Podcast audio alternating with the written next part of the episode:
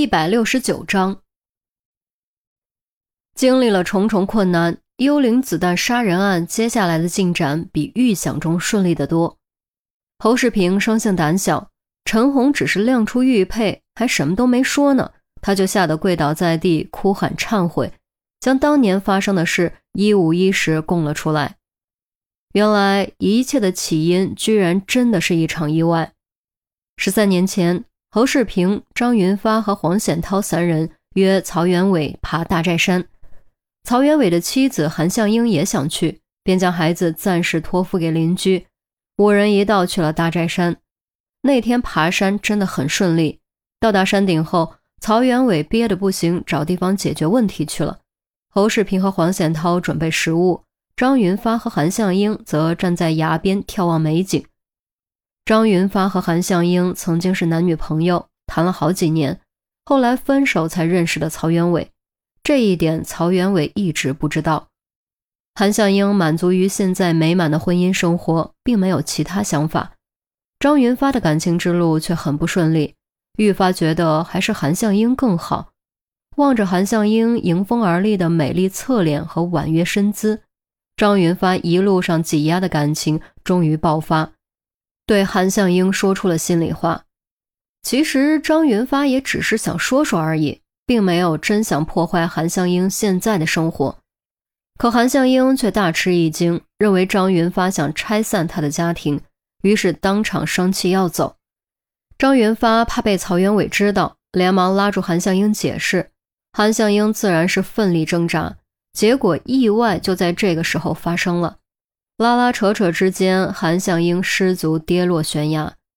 恰好这一幕被解手回来的曹元伟看到，曹元伟当时就红了眼睛，认为是张云发将韩向英推下悬崖，抓起石头冲过来要和张云发搏命。张云发当时就慌了。侯世平和黄显涛听到坠崖的尖叫声，也当时都慌了。三人合力将曹元伟制服，却不知道下一步该怎么办。张云发想解释，曹元伟却处于理智崩溃状态，只想杀了他。于是他情急之下，一石头将曹元伟砸晕了过去。这一下砸得好狠，连张云发自己都吓呆了。侯世平和黄显涛更是害怕，连鼻息、心跳都没有摸，就以为曹元伟被砸死了。想到自己后半生可能要在牢里度过，大好未来就此断绝。三人陷入前所未有的恐惧之中，匆匆将曹元伟抬到远些的地方，挖了个特别深的坑，将曹元伟和石头一起埋葬。最后收拾现场，跑回镇子报案，同伴坠崖。由于天色已黑，夜里无法进山，所以当地派出所第二天才派出搜索队，结果只找到了韩向英的尸体，没有找到曹元伟的尸体。认为曹元伟的尸体被野兽叼走了。偌大的大寨山，找到一具被叼走吃掉的尸体，简直堪比大海捞针。于是调查询问后，以失足坠崖结案。三人惊魂未定，火速离开。回家后，侯世平发现自己的玉佩不见了，以为掉在了山顶，想去找，却又害怕那个地方，提心吊胆，直到今天。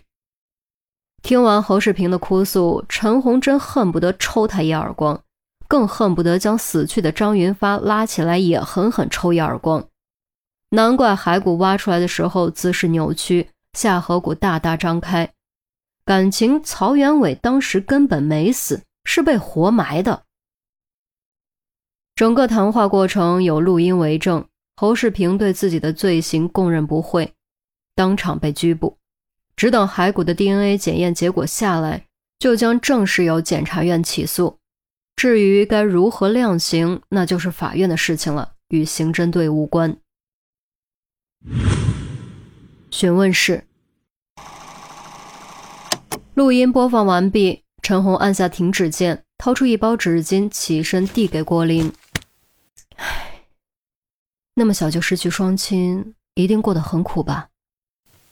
郭玲接过纸巾，抽出一张，擦擦眼泪，吸着鼻子说：“真苦的是我姐，只是她一直在照顾我、保护我。如果没有她，我坚持不下来的。可你们后来还是分开了。那又怎么样？我们通过自己的努力，还是找到了对方。郭玲红着眼睛抬起头。听说你姐姐赵琴，也就是曹月，被领养之后过得不太好，是真的吗？一听这话，郭林就气得直咬牙，连纸巾都被攥成一团。那家人女的好赌，男的酗酒，输了钱就打我姐，喝多了也拿我姐撒气。每次我偷偷跑来见他，他身上都紫一块青一块。我让他和我一起跑，他总是不肯。还笑着对我说：“没事儿。”看来他对那家人还是心存感激啊！狗屁！陈红还没说完，就被郭林大声打断。郭林的情绪陡然激动起来，音调也随之拔高。他才不感激他们，他是不想拖累我，他要报复他们。报复？陈红微微蹙眉。调查过程中好像是有这么一条记录：赵琴的养父母双双因煤烟中毒死亡。难道这不是一场意外，而是赵琴蓄意为之？对，报复。郭玲咬着牙，露出凶狠的狞笑。我姐她打小就聪明，比我聪明多了，从来没有什么能难倒她。有一天晚上，她偷偷把炉子的进气口堵了，让煤烟熏了满房子。结果第二天被人发现的时候，尸体都硬了。呵呵。这就是报应，活该遭报应。那他怎么活下来的？难道他不在房间里？陈红心中一惊，感情那对夫妇不是意外死亡，而是被谋杀的，而且是被领养的女儿谋杀的。哼，这还不简单？一氧化碳的分子量比空气平均分子量略小，比氧气的分子量更小，所以氧气比一氧化碳重，更多集中在下面。我姐她一晚上都捂着毛巾趴在地上，直到天亮后才钻进被窝，让自己也没烟中毒，这样就不会被人怀疑了。郭玲的语气颇为骄傲，似乎觉得这是一件很了不起的事。陈红不由倒吸一口冷气。不论谋杀的本质，这的确是一件了不起的事。要知道，赵琴当年才十一岁，刚小学毕业。那么小的孩子，居然能处心积虑用这种方式杀死自己的养父母，还能冷静考虑到嫌疑问题，冒着生命危险让自己洗脱嫌疑，简直太可怕了，不能更可怕了。那后来呢？你是什么时候知道的？可能是怕吓到我，他是后来才告诉我的。那之后他又变成了孤儿，我想让他来我这儿。让我的养父母也收养他，可他坚决不肯。他一个人住在他养父母的房子里，用他们剩下的钱自己上完中学，考上艺术学院，然后才卖掉房子，彻底离开了那个鬼地方。你根本无法想象那几年他是怎么熬过来的，他真的太苦了。郭林说着，吸吸鼻子，又开始抹泪。陈红只觉得一股凉气从后脚跟沿着脊椎骨往上窜，以他多年干刑警的见识和定力，也还是感觉一阵发怵。十一岁的女孩杀死自己的养父母之后，还敢在那房子里住五六年，独自熬到成年，这到底是怎么样一种心态？是神在支撑着她？是仇恨吗？没错，就是仇恨。是报仇的执念支撑着他。我姐越苦越对我笑，我就越恨，我恨不得吃他们的肉，喝他们的血。如果不是他们三个畜生害死我父母，我和我姐怎么会变成孤儿？我姐又怎么会经历那些痛苦？她怎么会落得那样的下场？我们本该在完整的家庭里快快乐乐的长大，是他们摧毁了我们的一切。他们该死，该死，该死！郭玲突然歇斯底里的大喊大叫，喊得嗓子都哑了，双眼充血赤红，额角轻轻抱起，美丽的容貌一瞬间变得异常狰狞，那几乎实质的仇恨充斥在整个询问室中，让陈红都为之颤栗。你们是什么时候开始计划复仇的？陈红沉默了好一会儿，才开口：“从我们被丢进孤儿院的那一天起，我们就约好了，一定要为爸妈复仇，要为我们自己复仇。我们趴在窗前，对着月亮发誓，一定要让那三个畜生付出代价。可我从小就笨，当时又慌又怕，什么办法都想不出。还好有我姐，我姐让我不要哭，让我忍耐。她说她总会想到办法的。”但现在还不到时候，我们必须熬到长大。我信他，所以我熬过来了。我们完成了复仇，虽说还漏了一个，但你刚才不是已经说了他会伏法吗？现在想起他吓尿的样子，我就觉得好笑。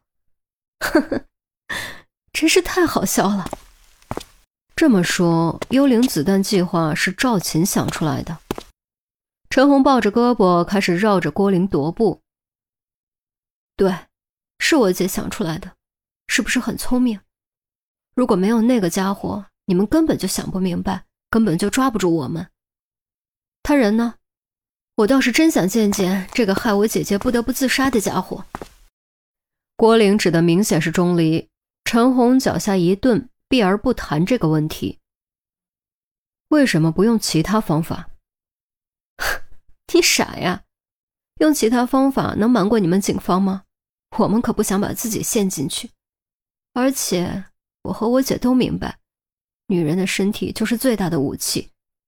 在复仇之前，我们得从他们身上弄到足够的钱，这样复仇之后，我们才能远走高飞。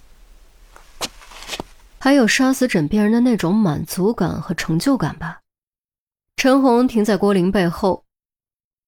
对。你说的没错，这种感觉的确很好，这才对得起我们姐妹二人多年受的苦，这才算是真正的复仇。郭玲捏着拳头，眯起眼睛。陈红叹了口气，突然掏出手铐，将郭玲的双手铐上。啊！你干嘛？我又没有承认自己杀人，你凭什么铐我？郭玲挣扎着想站起来，陈红猛地将她按了回去。你是没有直接承认自己杀人，但你已经承认了自己参与了整个复仇计划，这就足够了。足够什么？你这是诱供！一切都是我姐干的，我只是知道，但我没有杀人。郭玲继续挣扎。喏，看到监控设备了吗？刚才你说的一切都已经录下来了，都将成为呈堂证供。陈红指了指藏在天花板角落里的摄像头，接着说：“有一点你说的没错，你姐的确比你聪明。如果换成她，肯定什么都不会说。”